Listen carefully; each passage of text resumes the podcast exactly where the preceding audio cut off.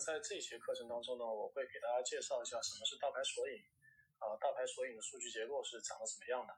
另外呢，我也会跟大家聊一下 Elasticsearch 当中的一个倒排索引。我们都知道，倒排索引是搜索引擎当中非常重要的一种数据结构。那为什么说它非常重要呢？现在我们用一本书来做一个例子。那这是一本编程方面的书，如果没有目录呢，理论上它也是可以读的。只是当你合上这本书的时候呢，下次再翻开去查找就比较耗费时间了。呃，我们通过给一本书增加一个目录页，就可以快速的了解这本书的大致的一个内容分布，以及每一个章节呃页面的分布的一个页码数。这样呢，我们在查询内容的时候呢，效率就会非常的高了。所以书的目录就是书本内容的一种简单的索引。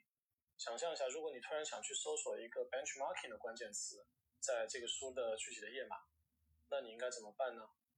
那有一些技术的书籍呢，会在书的最后提供一个索引页，那你只要去查找 benchmarking 这个词，然后你就可以定位到这个关键字在页码中出现在书本中的页码的位置了。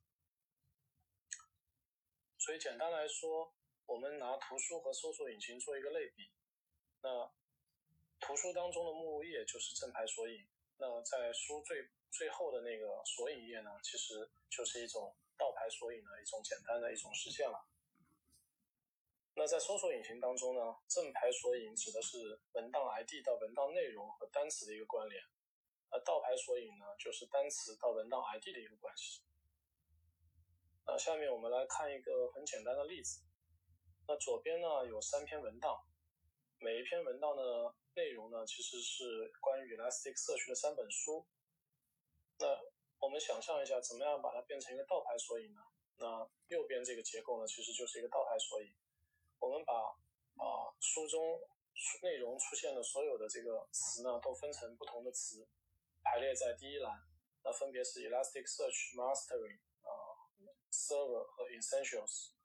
那第二栏呢，是统计了这个 term。在所有的内容当中出现的次数，所以我们可以看到，Elasticsearch 其实一共是出现了三次，啊，Mastering 等其他的一些 term 呢，分别出现的次数都是一。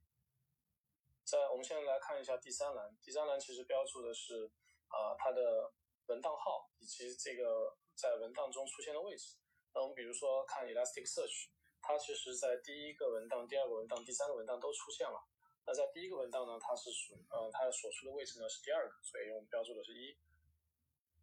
所以这就是一个非常简单的呃正排索引和倒排索引的一个结构。那我们再来看一下这个倒排索引它的数据结构究竟是长什么样子的呢？那其实倒排索引的核心呢，其实分成两部分。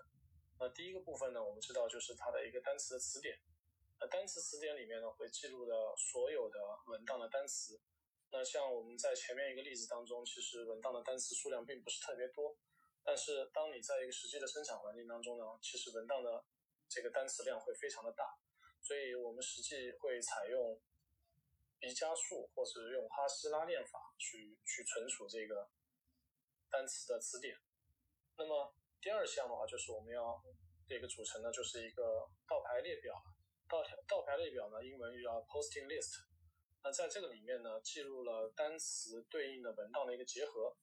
那 posting list 呢是由倒排索引项所组成的。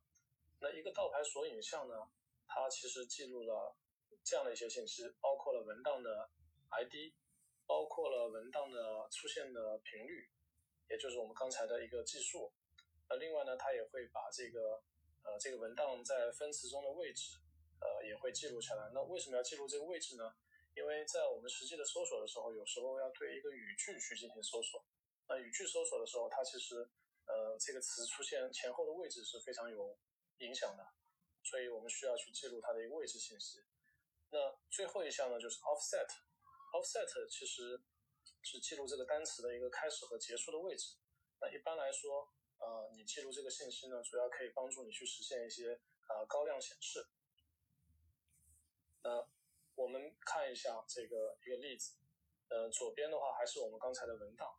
那我们来看一下，如果说我们把 Elasticsearch 这个 term 拿出来，去看一下它的这个 posting list 长得是怎么样的呢？它其实一共有三项。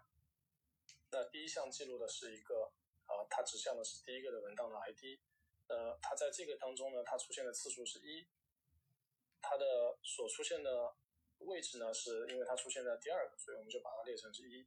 那另外呢，还会把它的这个起始和结束的位置也标记下来，分别是第十和第二十三个。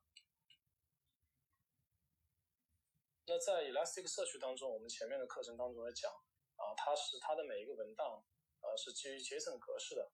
那么其实我们在索引的时候呢，是会针对每一个文档去记录它的一个索引项、倒排索引的呃相关的信息。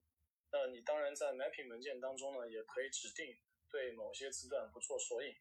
那，这样的话呢，也就不会再去创建这个倒排索引了。那，它的带来的优点呢，会可以帮你节约很多词盘空间，但是带来的负面的作用就是，该这个字段呢就没有办法被搜索了。